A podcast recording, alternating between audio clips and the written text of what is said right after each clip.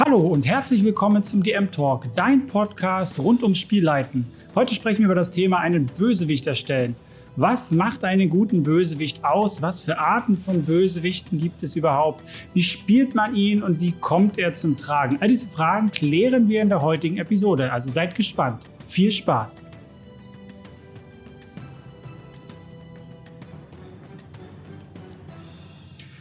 Ja, hallo ihr Lieben, was wäre denn eine gute Geschichte ohne einen Antagonisten? Unsere Fantasy-Welten leben von ihren NSCs und unsere Helden brauchen Herausforderungen, eine Motivation und Ziele. Sie brauchen ein äh, ja, Feindbild, nenne ich es mal in Anführungsstrichen. Darum geht es meistens, irgendetwas zu bekämpfen. Meistens ist es irgendwie personifiziert und in unseren Augen böse. Darum äh, sprechen wir heute über Bösewichte. Ähm, ja, was ist das Ziel der heutigen Episode? Mein Ziel ist es, ähm, dass ihr versteht, wie man Bösewichte sinnvoll gliedern kann, also wie man sie einteilt, was ihr Zweck ist und wie man sie am besten aufbaut und präsentiert. Ihr bekommt wieder so ein Cheat-Sheet von mir als PDF, gratis zum Download. Den Link findet ihr wie immer in der Podcast-Beschreibung beziehungsweise bei YouTube in der Videobeschreibung. Dort habt ihr nochmal die wichtigsten Punkte zusammengefasst. Ja, steigen wir doch gleich ein. Was ist ein Bösewicht? Ja, für mich ist ein Bösewicht in der Regel ein Antagonist, also ein Gegenspieler zu den Spielercharakteren, obwohl man hier nochmal differenzieren muss, dass äh, ein Bösewicht in der Regel immer was Böses will, ja, destruktiv ist und Zerstörung will, Tyrannei und Tod, äh, weil er eben böse ist, in Anführungsstrichen. Ja, ein Antagonist ist nicht per se ein böser Typ, nur weil er äh, vielleicht in unseren Augen Böses tut. Da muss man vielleicht nochmal unterscheiden, ähm, dass Gegenspieler äh, nicht unbedingt äh, ein Bösewicht äh, ja, per se ist. Zumeist ist er ja ein NSC, also egal ob jetzt Antagonist oder, oder Bösewicht, ja, äh, oder eine Macht oder irgendwas anderes, was damit gleichgesetzt werden kann. Wie gesagt, irgendwas Personifiziertes, was wir greifen können. Sie haben in der Regel irgendein Motiv, Ziele, Wünsche und denen äh, ja, sich die Helden in den Weg stellen wollen, müssen oder es irgendwie tun, ohne es zu merken. mal mehr, mal weniger freiwillig, ne? das kennen wir ja alle. Sie sind äh, in der Regel sehr komplex und vielschichtig und nicht äh, einfach nur Böses, ja, und haben oft nachvollziehbare Gründe für ihre Handlungen. Ähm, ja, mittlerweile würde ich sagen, wir bauen keine Helden mehr, die einfach, äh, Helden sage ich schon, ähm, Bösewichte oder Antagonisten mehr, die einfach nur eindimensional böse sind. Ähm, das ist in der Regel langweilig, damit kann man arbeiten, aber sollte man vorsichtig mit sein. Hm. Okay, was haben wir für Arten von Bösewichten?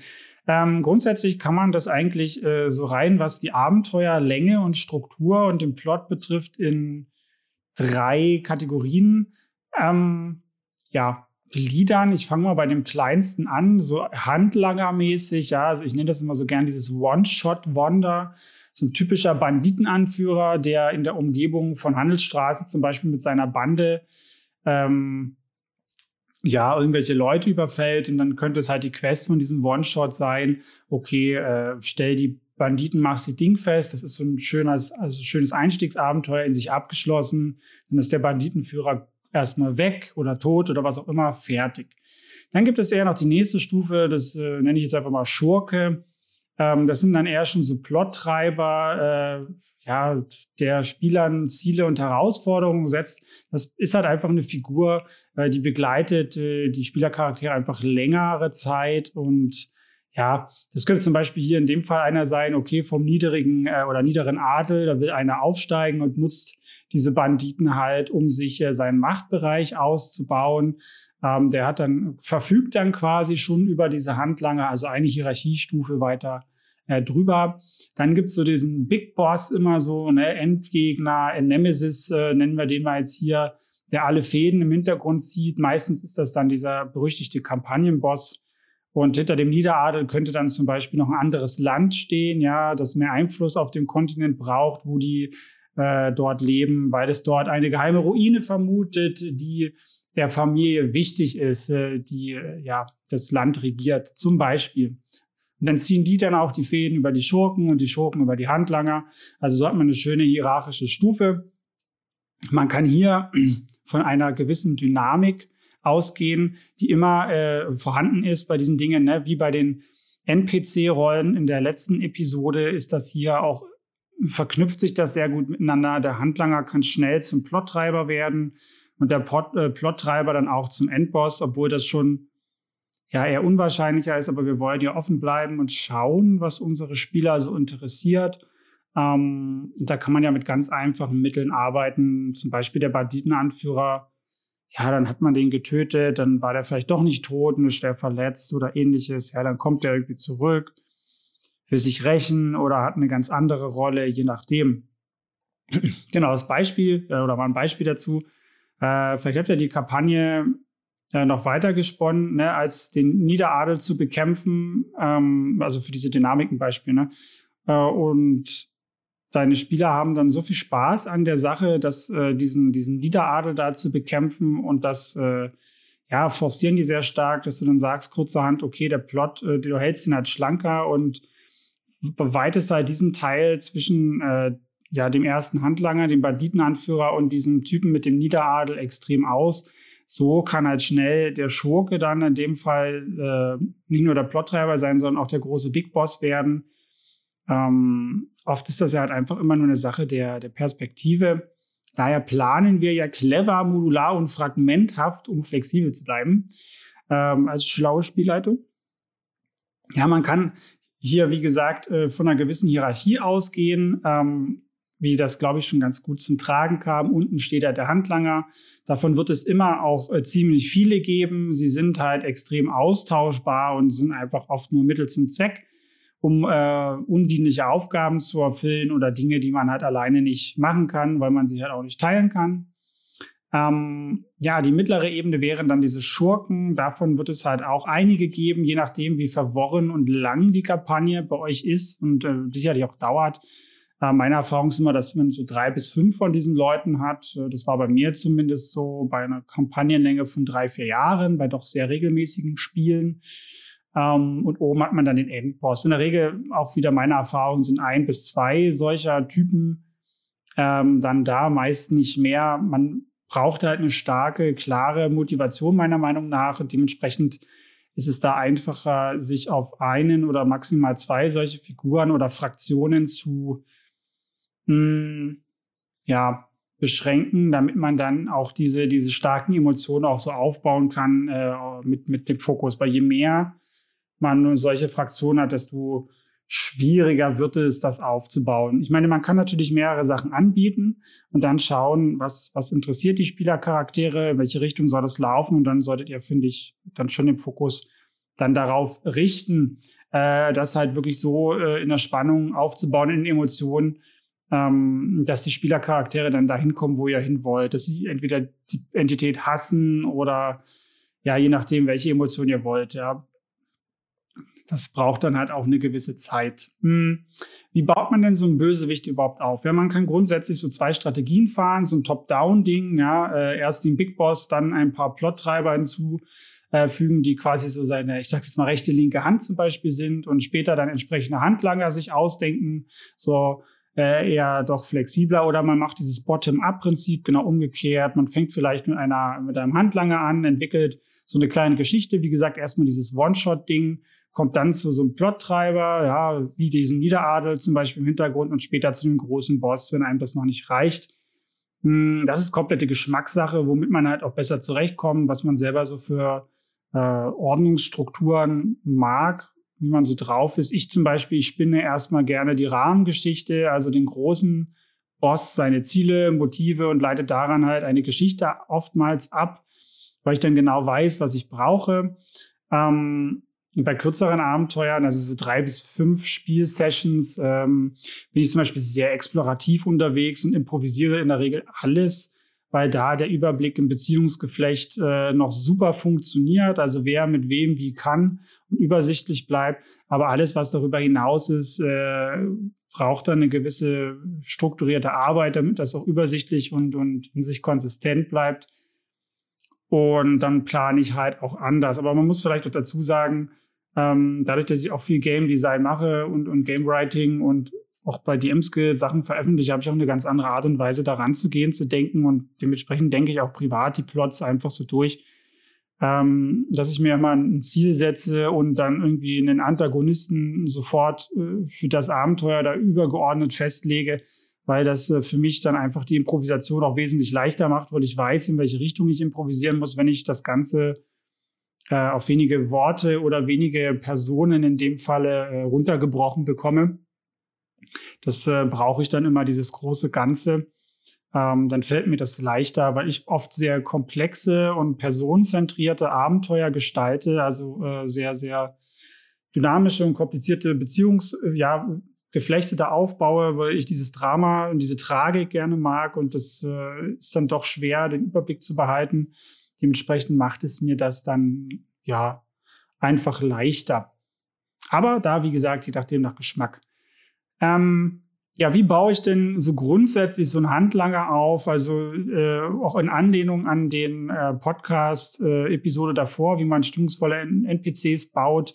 Äh, daran entlehne ich mich jetzt hier und gehe gar nicht so extrem tief drauf ein, ähm, äh, was ich jetzt wie genau mache, sondern hangel mich an den Punkten lang, die ich da sehr ausführlich erkläre in der Folge. Also da gerne auch mal reinhören, wie man allgemein NPCs aufbaut, weil der Bösewicht unterscheidet sich jetzt auch nicht so viel mehr von ähm, einem normalen NPC, was den Aufbau betrifft. Ähm, dementsprechend, ja, gerne da reinhören für die Details. Ähm, genau, beim Handlanger, wie gesagt, da habe ich das äh, wie einfache NPCs, die, die für mich in einem One-Shot erstmal relevant sind. Da mache ich mir nicht so viel Arbeit. Der bekommt erstmal nur so äh, einen Stat-Block für den Kampf. Ja, er bekommt ein kurzfristiges Ziel in seinem Leben.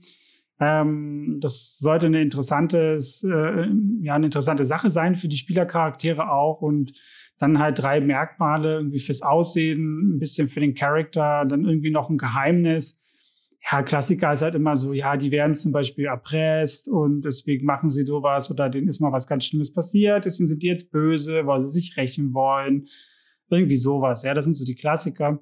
Da kann man viele schöne Twists reinbringen, um da auch ähm, die Leute zu bekehren, in Anführungsstrichen, ja, damit die Spielercharaktere nicht immer nur diesen, ah ja, wir gehen dahin zu der Banditenhöhle, wir klopfen die tot und dann ist alles super, äh, sondern da auch Rollenspieldinge haben, dass sie die Leute ja vielleicht zum Besseren wandeln können, ähm, sich vielleicht dann auch sogar fliehen lassen und dann errichten die vielleicht irgendwo, keine Ahnung, einen kleinen Widerstand, der ihnen dann später hilft oder so, weil sie sich äh, rehabilitiert haben, keine Ahnung. Also da kann man solche Sachen auch mit einbauen. Das, das kann auch ganz spannend sein.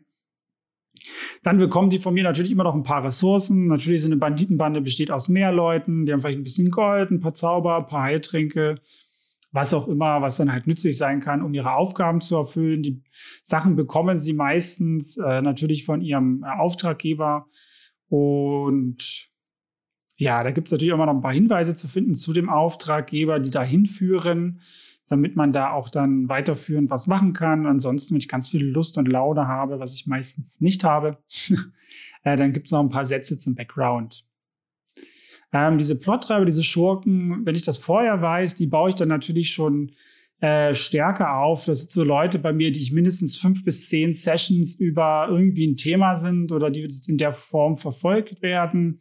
Die bekommen von mir natürlich auch ein langfristiges Ziel äh, und auch ein paar kurzfristige Ziele ähm, gegebenenfalls und die baue ich einfach ein bisschen stärker aus. Die bekommen dann auch ein paar Ängste dazu und ähm, mehr Ressourcen natürlich zur Verfügung, ähm, die, die dann natürlich auch äh, detaillierter ausgeschrieben sind, damit ich äh, da auch Verbindungen zu anderen NTC, äh, NPCs und Organisationen gegebenenfalls oder andere Fraktionen halt herleiten kann, damit das alles ein bisschen komplexer wird und die Spielercharaktere da auch Möglichkeiten haben, ihre Fühler auszustrecken, anderweitig Informationen zu beschaffen oder äh, einen Zugang zu diesem ja, Bösewicht in Anführungsstrichen zu haben. Und hier äh, erarbeite ich mir natürlich auch gewisse äh, Background-Informationen, dass man einfach mehr rauskriegen kann zu der Person, weil die ja dann doch interessanter ist. Die Spielercharaktere mehr Zeit haben, sich dafür zu interessieren und das in der Regel dann auch tun. Und hier fange ich auch schon an, so Fluchtpläne damit zu erarbeiten. Also mal angenommen, der sitzt irgendwo in seiner Burg äh, oder ist zum Beispiel, nee, der ist in seinem, in seinem Stadtsitz in irgendeiner Stadt. Wenn er sich äh, so und so bedroht fühlt, flieht er zurück auf seine äh, Burg auf Berg Y, die gut bewacht ist. und solche Sachen, dass man da dann guckt, okay, wie kommt er da weg? Hat er vielleicht noch einen Teleportationskreis oder irgendwie sowas? Hm, dass man, da mache ich mir auch schon mal so ein bisschen Gedanken, wenn er in die Ecke getrieben wird, wie behilft äh, dieser mm, ja, NPC sich dann? Ja, der große Big Boss, äh, also wenn ich den von Anfang an so komplett entwickle, was ich meistens mache, äh, bekommt er zusätzlich noch also sehr konkrete Pläne und Maßnahmen, um die Helden loszuwerden, dann nach und nach. Das entwickle ich natürlich währenddessen, weil ich ja vorher nicht weiß, was die machen. Aber das baue ich auf jeden Fall mit dazu und dann äh, bekommt er definitiv mehr Verbindungen, Orte, wo er sich tendenziell aufhält und ja, wesentlich mehr Background. Also da, das spinne ich dann total in das Setting und die Welt ein, damit das auch alles Sinn ergibt. Ähm, aber das ist sehr fließend, der Übergang zwischen Schurke und Nemesis nehmen sich da gar nicht so viel, wie ich finde. Der Nemesis hat halt einfach viel mehr Macht ähm, und einen größeren Wirkungsbereich, je nachdem, wie man die Figuren halt auch aufbaut in der Geschichte kann es auch durchaus sein, dass man mehr von dem Plottreiber erfährt als von dem Nemesis selbst, weil er sich halt eher im Hintergrund hält. Zum Beispiel in meiner letzten Kampagne war das so, ähm, das ist ein super Beispiel für diese Dynamik. Da hatten wir im allerersten Abenteuer, da hatte ich noch keine Ahnung davon, habe ich einen Gestaltwandler gebaut, der irgendwie so ein Piratenkapitän war, der musste in so einer Höhle bekämpft werden, der ist dann geflohen am Ende, hat Rache geschworen. Dann war das für mich eigentlich ab, ja, abgeschlossen, das Thema. Und dann äh, ist irgendein NPC, wurde dann vermisst und der war ewig weg. Und dann irgendwann, keine Ahnung, fünf, sechs, sieben, acht Sessions später kam ich auf die Idee, diesen Gestaltwandler doch da einfach viel stärker zu positionieren.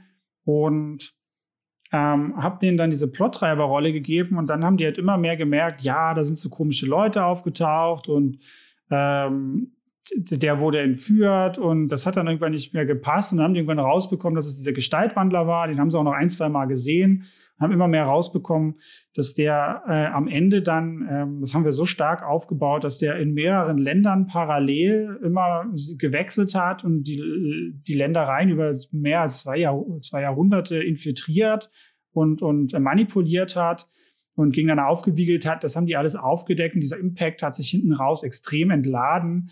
Äh, bis dann parallel aufgebaut wurde der, der Nemesis, der eigentliche. Das war dann so eine Gottheit, äh, Halbgottheit, die, die äh, versiegelt war. Das mussten die Spieler verhindern. Dann mussten sie den Ort finden, wo der versiegelt war.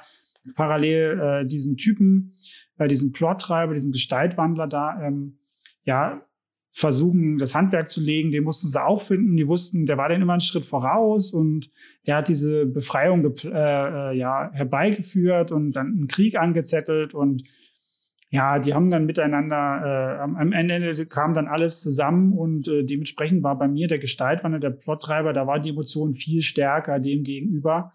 Und das haben wir am Ende auch extrem ausgespielt und das hat dann auch gut gepasst.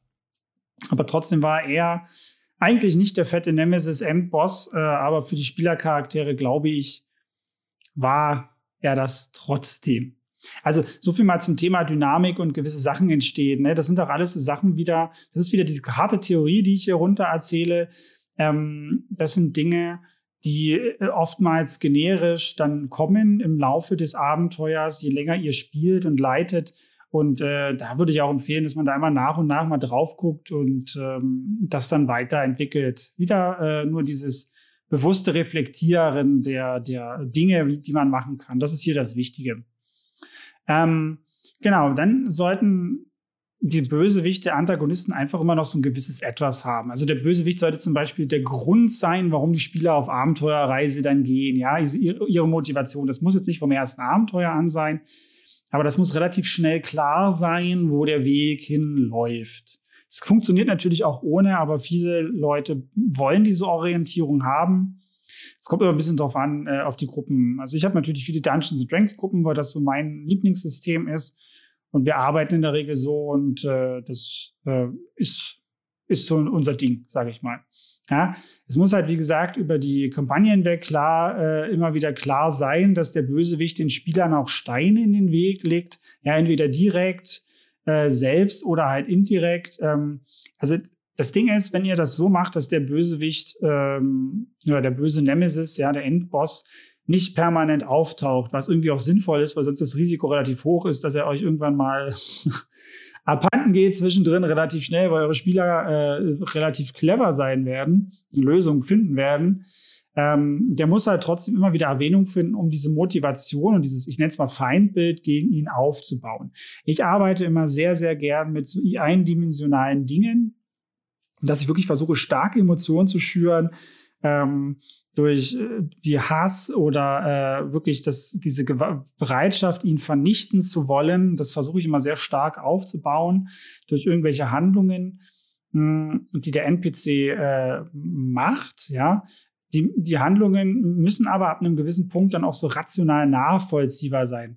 Weil nur böse, weil sie böse sind, ist halt, wie gesagt, in der Regel langweilig. Ich gebe ihm Beweggründe, welche die Spieler erfahren können.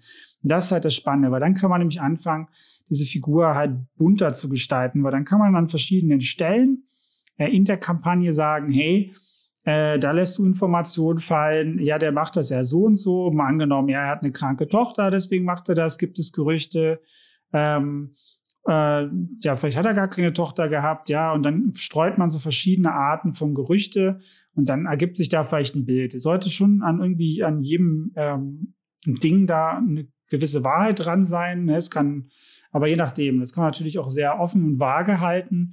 Und dann haben die Spielercharaktere etwas, woran sie halt, ähm, ja, rumspekulieren können, was die Gründe sind und was, wie, wo. Äh, zum Beispiel bei mir in der aktuellen Kampagne ist es so, da baue ich gerade einen NPC ähm, relativ gut auf. Das ist Brooks, der Karawanführer. Äh, was der jetzt genau für eine Rolle hat, will ich jetzt nicht sagen, weil falls einer meiner Spieler zuhört, wäre das ein harter Spoiler. Aber bei dem habe ich das äh, auch so gemacht. Der war der erste NPC, der namentlich erwähnt wurde. Den haben die eine ganze Weile begleitet, weil sie diese Karawane mehr oder weniger begleitet haben und beschützt haben. Und dann irgendwann kam so die erste richtige böse Quest, wo sie dann in den Hauptplot oder in einer der Stränge reingeschmissen wurden. Da geht es um komische Portale, Dimensionsrisse, die sich öffnen und die materielle Ebene mit ganz vielen anderen Ebenen, eine planetaren Ebene jetzt gerade verbinden und das ziemlich hässlich wird. Und das alles durch gewisse Steine ausgelöst wurden, ja, und sie dann erfahren haben, ach, der Stein ist da in den Boden gefallen, das ist ganz hässlich gewesen, aber wo kam denn dieser Stein her? Hm, das war von diesem Karawanführer. Hm. Und dann gab es so Terraforming und so weiter äh, an dem Ort, wo die dann waren. Und das war ganz hässlich und zufällig ist der Karawanführer kurz bevor das passiert ist abgehauen. Also was ist weitergezogen, ja. Ähm, die Reaktion, dass er das tut, war sinnvoll. Wir hatten einen gewissen Zeitplan und die Spieler waren, ähm, waren in der Zeitachse gefangen. Sie waren sieben Tage weg. Da ist man davon ausgegangen, sie tot sind, ist er weitergezogen. Total sinnvoll, logisch innerhalb dieser Welt. Aber natürlich hat das trotzdem Fragen aufgeworfen. Das waren denen zu viele äh, Zufälle. Jetzt überlegen sie sich halt, ihn zu verfolgen. Ja, so hast du so diesen Hook gesetzt ähm, und, und so ein Disclaimer eingebaut. Ja, das wäre halt schon der nächste Punkt. So unerwartete Wendungen äh, in dem Verhalten der Antagonisten. Ja, das durch die Spieler halt zum Beispiel auch ausgelöst werden kann. Ähm, das kann halt richtig drastisch sein, dass der Nemesis da zum Beispiel auch zum Freund wird oder dann äh, ein anderes Ziel verfolgt werden muss. Ja, vielleicht, äh, man, man weiß ja nicht, zum Beispiel, wenn wir diesen Brooks jetzt nehmen, was, was hat er für ein Ziel? Ist das was, was Böses? Vielleicht macht er ja was Gutes damit. Ja, im schlimmsten Falle ist dieses, dieses totale Chaos, was da ausgelöst wird und dieses große Weltenzusammenbrechen vielleicht ja was Gutes, was er hervorruft. Man weiß es nur noch nicht. Äh, vielleicht hat er damit auch gar nichts zu tun und das sind wirklich alles nur Zufälle. Ähm, das ist halt super, weil da kann man den Spielercharakteren sehr viel in die Hand geben, womit sie rumspekulieren ähm, und sich dann überlegen, okay, baut man diesen, diesen NPC sehr gut auf oder nicht. Das ist für mich jetzt eine gute Vorlage, den äh, weiter zu benutzen als ja irgendwas Wichtiges, was es dann auch immer ist. Sehr abstrakt, ich weiß, aber ähm, ich bin auch ehrlich gesagt äh, selber doch gar nicht so sicher, wo ich den jetzt genau sehe in meiner Kampagne habe da so meine Ideen, aber ganz sicher bin ich mir da noch nicht. Ähm, das lasse ich dann auch so ein bisschen auf mich wirken, äh, wie sich das Ganze entwickelt. Also wie ihr seht, das ist alles auch äh, ein Prozess, wie gesagt. Genau. Ähm, Deswegen habe dann trotzdem, wenn du den Antagonisten schon vorplanst, ja, dann Bösewicht, habe so ein Ende mit dem Antagonisten vor Augen. Meist endet es ja irgendwie in seiner Vernichtung, also dem Tod, aber manchmal kommen die Sachen ja auch ganz anders. Ne? Bleib da trotzdem offen, aber hab halt irgendwie ein Ziel vor Augen für dich selber und dann passt das halt immer wieder an, hm, was deine Spielercharaktere machen, wie sie sich verhalten und da ähnliches. Zum Beispiel bei der Kampagne davor, wie gesagt, mit diesem Halbgott. Als ich diese Kampagne mir ausgedacht habe, da war mein Anfang klar, die Welt war klar und ich wusste, ein, ein, epischer Fight am Ende mit einem Halbgott auf dem Meer, irgendwie großes Plateau, Strand, Krieg, krass. Das wusste ich vier Jahre, bevor wir zum Ende gekommen sind schon. Das habe ich bis zum Ende durchgezogen und herbeigeführt ähm, dass wir dann genau in dieser Szenerie ähm, enden. Die Szene selber sah ganz anders aus, ja, aber das Grundkonzept war das gleiche. Und ja, es war dann ein großer Kampf, es war ein anstrengender Kampf. Äh, tatsächlich habe, habe ich mich aber während des Kampfes dafür entschieden, da auf die Rollenspielebene zu gehen, eben weil wir dieses Feindbild von diesem Plottreiber, diesem Gestaltwandler aufgebaut haben, der da mit dabei war und wir dann äh, mitten im Kampf geswitcht haben. Der Kampf war hart, der war lang und dann haben wir gewechselt und dann sind wir in dieses Rollenspiel rein und tatsächlich haben sie äh, nicht äh, gegen ihn auf äh, Leben und Tod gekämpft, gegen den, den Halbgott am Ende, sondern konnten ihn überzeugen, äh, Gutes zu tun. Und äh, das war auch so ein bisschen mit das Kampagnenende, dass äh, einer der Spielercharaktere sich dann an seiner Erziehung gemacht hat, obwohl der halt schon tausend Jahre alt war, war der halt immer noch vom Entwicklungsstand her, äh, also emotional und kognitiv eher wie ein Kleinkind und äh, auch emotional genauso instabil. Und dann hat sich halt einer der Charaktere angemacht, ihn zu erziehen zu was Gutem. Ja, das war ein total spannendes, offenes und verblüffendes Ende für alle. Und damit waren auch alle sehr, sehr fein und zufrieden. Ne, das meine ich halt mit dieser Offenheit.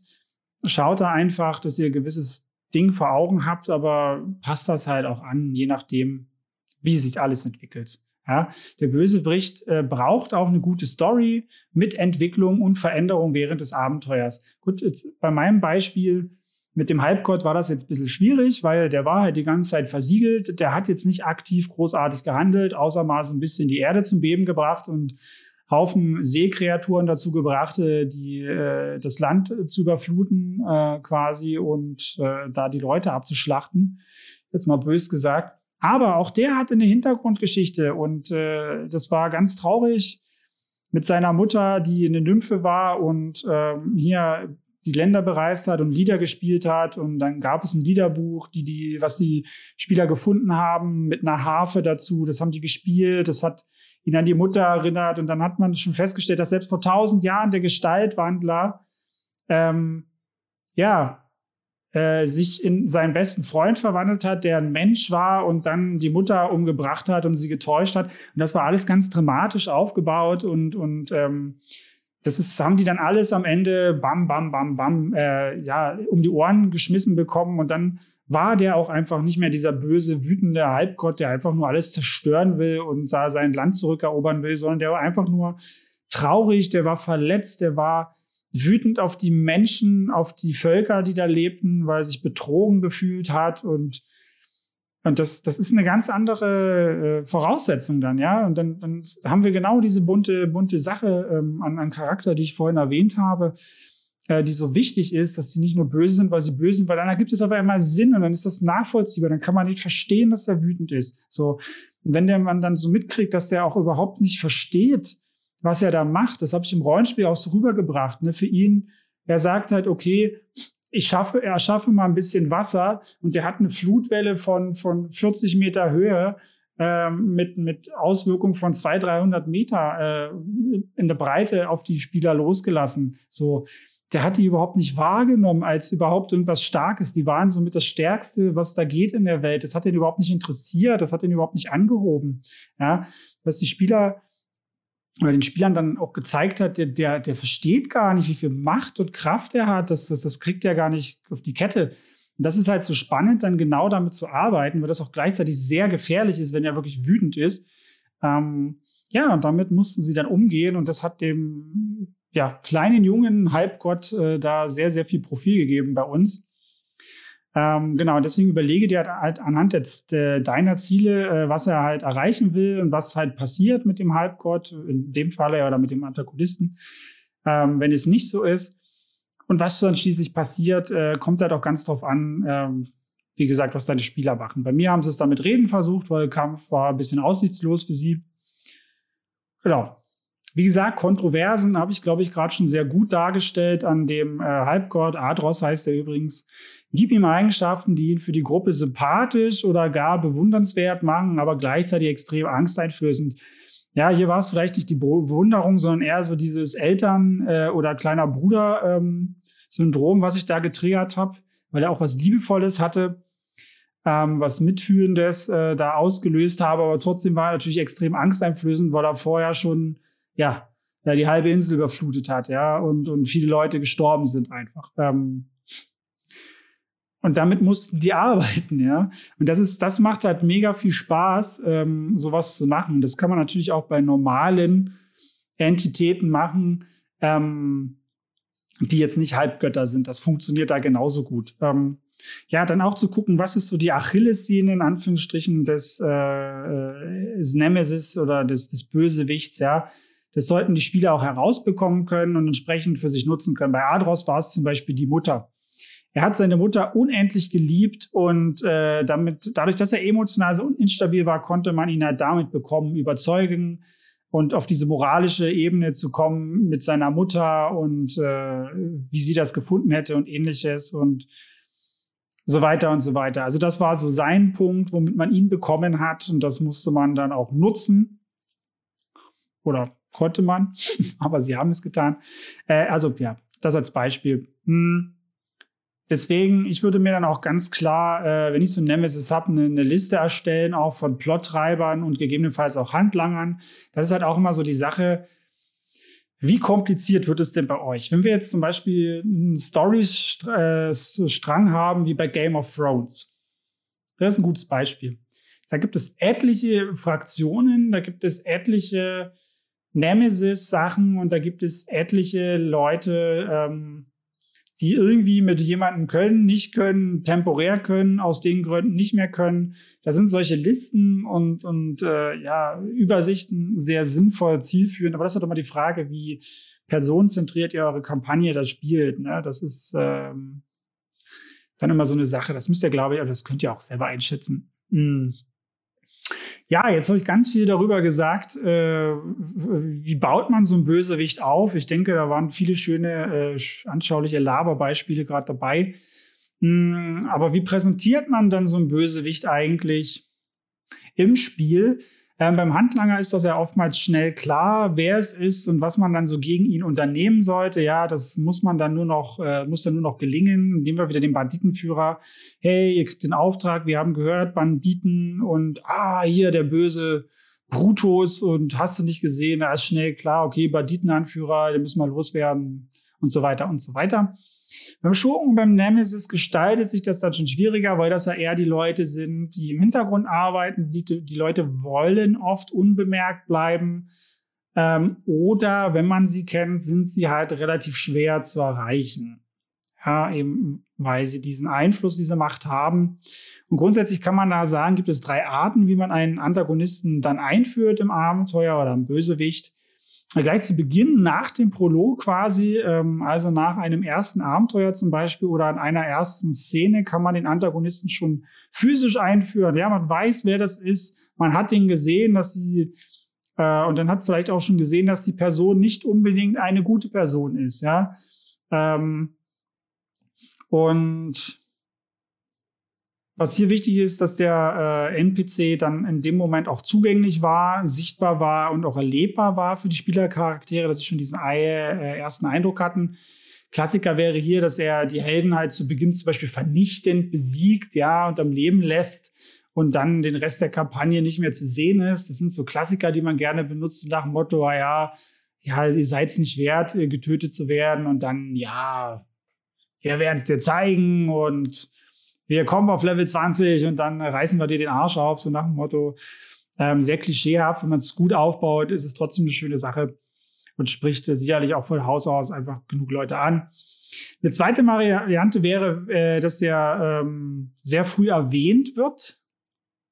Der Nemesis aber erst später in der Erzählung wirklich physisch eingeführt wird, dass man den auch wirklich erst dann erlebt. Ne? Bei mir in der letzten Kampagne kam dieses große Übel, dieser äh, Adros, Halbgott, halt über die Insel. Ja, es hieß halt dann immer, dass man da, also ab einem gewissen Punkt, ne, dass man das Siegel halten muss, dann brach das Siegel vor ihren Augen. Also sie haben es bis dahin geschafft und sie haben diesen Schatten gesehen und dann, so das war der erste physische Kontakt, da hatten wir schon bestimmt äh, ein Drittel bis, bis 40 Prozent der Kampagne gespielt, ja, von der Gesamtzeit.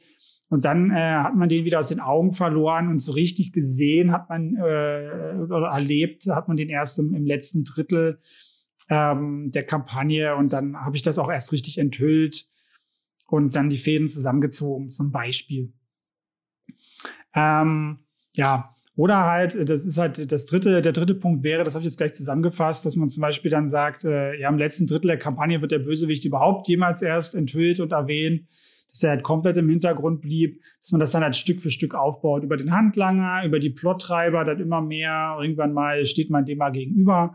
Also das sind so die klassischen Methoden, wie man das äh, dann im Abenteuer aufbaut. Ähm, ja, dann habe ich hier noch ein paar Tipps für euch mitgebracht, wie man das Ganze machen kann, um es schwerer zu gestalten. Also so typischer, also äh, die, die, ja, an diese, diese äh, Bösewichte ranzukommen. Zum Beispiel so ein Anti-Bösewicht-Status. Ähm, der, der Bösewicht ist zum Beispiel bekannt, der hat aber ein nobles öffentliches Ziel, ja, vor Augen, der hat Background, die Bevölkerung darf ihn zum Beispiel lieben, ja, ähm, und das macht es unsagbar schwer, ihn zu bekämpfen, wenn die Leute hinter dir stehen und du es sau schwer hast, überhaupt Leute zu finden, die mal was Schlechtes über ihn sagen oder ähnliches. Äh, so, so ein charismatischer Blender-Typ in Anführungsstrichen, das macht es unheimlich schwer, Beispielsweise, wenn es so einen Lord gibt, der, der eigentlich bekannt ist für seine Gewalt und dass er mal ein schlechter war in früheren Tagen und das halt immer noch so macht und so umgeht. Aber er hat halt äh, das arme Volk befreit und äh, die ihn deswegen nun mögen und hinter ihm stehen und diese Methoden halt billigen oder ja, äh, dementsprechend ignorieren ähm, was dann genau der Aufhängerpunkt der Spielercharaktere sein könnte oder sollte in dem Fall. Und dann gibt es halt genau diesen Konflikt zu schauen, wie macht man das, wie, wie überzeugt man das. Ja, man kann auch immer wieder dieses, äh, diese Umkehr einbauen, dass er äh, den Spielercharakteren so auf die Nerven geht. Sie, ähm, zum Beispiel ein Dorf hat ein Monsterproblem und die Spielercharaktere töten dieses Monster, lösen das die Helden sind erstmal, ähm, äh, sie sind erstmal Helden und dann kommen aber die ganzen Banditengruppen, weil, die, weil das Monster nicht mehr da ist und befreien das Dorf und das kann man natürlich nutzen, um das wieder negativ auszulegen, negativ Propaganda zu machen.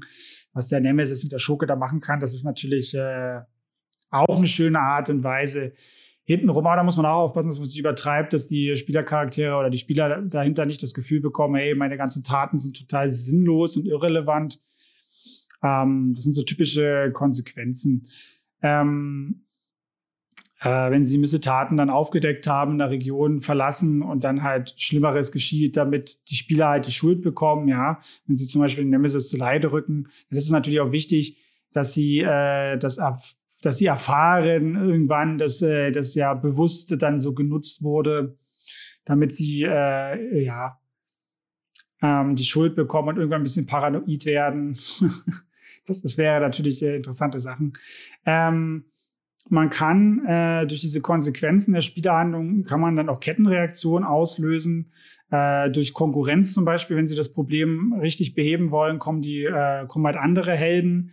Das könnte dann zum Beispiel ähm, ja eine Truppe von dem äh, äh, Bösewicht sein, von dem Nemesis, der vielleicht dann als guter in der Bevölkerung wahrgenommen wird und die Macht und die Anerkennung ähm, dann der Spieler untergraben wollen und dann halt einfach eine Konkurrenzsituation und eine Feindschaft daraus entstehen kann. Und äh, da kann man alles im Hintergrund arrangieren und das wissen die dann auch. Und dann müssen sie sich halt was überlegen, wie sie diese politische Macht halt ausgehebelt bekommen. Und gleichzeitig zeigt das auch, wie viel Einfluss dieser Charakter auch hat, auf wie vielen Ebenen. Und das ist äh, auch eine große Form von ähm, ja, impliziten äh, äh, Wissen oder Darstellung, wie der Charakter auch handelt, wenn er so clever ist und so gerissen ist. Das sagt den Spielercharakter natürlich auch sehr, sehr viel aus. Ansonsten kann man natürlich noch Finden einbauen, zum Beispiel, wenn wir wieder den Niederadel nehmen, äh, das ist der eigentliche Übeltäter, ja, der kontrolliert das Land, weil er die Ruinen äh, zum Beispiel schon vorher gefunden hat, die ähm, zum Beispiel das Land von dem anderen ähm, äh, äh, ähm, Kontinent, die der eigentliche Bösewicht sein sollen, ähm, dann eigentlich schon übernommen hat und aber die Aufmerksamkeit äh, auf dieses fremde Land lenkt für die Spieler, um sich da ähm, ja besser zu positionieren und in Ruhe diese Ruinen freizulegen, sodass es keiner merkt und äh, sich da selber als, als äh, Bauernopfer darstellt und dann klein hält und wenn die Helden dann ablassen, äh, dass er dann seinen Plan weiterverfolgt. Ne? Und dann stellen die Helden fest, Helden vielleicht fest, wenn sie in dem Land da einmarschieren, hey krass, die hatten ja richtige Gründe, eigentlich wollten die gar nichts Böses, es wirkte nur so und äh, das ist eigentlich eine große Tragödie dahinter und dann ist aber schon zu spät. Beispielsweise, ja. Oder gleich der nächste Punkt, äh, denn die Familie sucht vielleicht genau diesen alten Tempel nur, weil, weil ihr Land verdörrt oder die Leute krank werden. Vielleicht liegt da auch klischeehaften Fluch drauf und diese Ruine ist halt irgendwie Tempel, wo man mit äh, der Wesensart dann kommunizieren können soll und das will der Niederadel für sich nutzen. Und da haben wir hier auch wieder die Punkte, ne? Sympathie und Verständnis für die Handlung der Antagonisten schaffen. Das macht es halt schwer, sie zu bekämpfen oder schwerer. Äh, Dilemmata schaffen, ob die Helden wirklich die Guten sind, ja, mit dem, was sie tun. Also wirklich auch äh, interne Gruppen, gruppentechnisch interne äh, Moraldebatten und Überlegungen ruhig auslösen durch solche Sachen. Das ist immer wichtig und macht immer Spaß äh, diese, diese Debatten zu führen oder dazu zu hören, okay, hey, sind wir jetzt überhaupt die Guten, sind wir die Bösen, Anführungsstrichen, was ist denn in dieser Welt für uns gut und was ist denn böse? Das ist unheimlich wertvoll, äh, dass sie da ihren moralischen Kompass immer wieder vor Augen äh, geführt bekommen, den, den äh, ähm, überarbeiten, überdenken müssen und viele verschiedene Perspektiven sehen und dann sich für sie immer mehr ein komplettes Bild ergibt und sie dann äh, einfach Entscheidungen treffen, ja. Und das finde ich halt super. Und da dürft ihr auch gerne mit den NPCs, mit den Antagonisten und den Bösewichten gegenhalten und sagen, nee, ihr habt eine Weltanschauung, die ist für mich böse, das funktioniert nicht. Und die Helden sagen genau das Gleiche, dann funktioniert das einfach nicht und dann bekämpft man sich. Oder es gibt vielleicht dann auch welche, die sich überzeugen lassen und sagen, ey, ihr habt ja recht, eure Perspektive habe ich noch gar nicht gesehen. Ähm, ich werde mein Handeln überdenken und werde jetzt vielleicht äh, ein Freund von euch, ja. Aber da gibt es halt noch so einen anderen Dude, der, der sieht das nicht so. Und äh, da sollten wir vielleicht gemeinsam was gegen machen. Also das kann natürlich auch sein. Das ist auch eine unheimliche Bereicherung für die Spielercharaktere. Ja, und ein Gewinn, äh, wenn sie jemanden mit ihren erarbeiteten moralischen Konzepten und, und äh, ja, äh, Wertevorstellungen, die sie auch vielleicht schmerzvoll und, und mit viel Arbeit sich erarbeitet haben in den Abenteuern, äh, dass sie damit auch einfach jemanden überzeugen können, ohne wieder großartig kämpfen zu müssen super Sache, super Belohnung, freuen die sich äh, wie Bolle, verspreche ich euch. Das ist eine ganz tolle Sache. Ja, das äh, wäre es auch schon zum Thema gewesen. Äh, war ja wieder wesentlich mehr Input, als ich gedacht habe, weil ich wieder viele Geschichten zwischendrin erzählt habe aus meinen Kampagnen. Ihr könnt mir ja da auch gerne mal Feedback geben, ob ihr äh, euch das überhaupt wünscht, dass ich da immer so mit Beispielen abschweife. Ich finde das immer ein bisschen äh, plastischer und ein bisschen nahbarer persönlich, aber vielleicht gefällt euch ja die reine edukative, theoretische Komponente besser, dass ich hart äh, die, die Theorie runter erzähle. Ähm, ja, gebt mir da gerne einfach mal Feedback äh, in die Kommentare, schreibt mir da gerne bei Instagram oder ähnliches, äh, wie, wie euch das am liebsten ist. Äh, dann würde ich das entsprechend äh, kürzer und weniger gestalten und halten. Ich meine, ihr wisst, wie es ist. Wir sind alle Rollenspieler. Wir erzählen gerne von unseren Erlebnissen.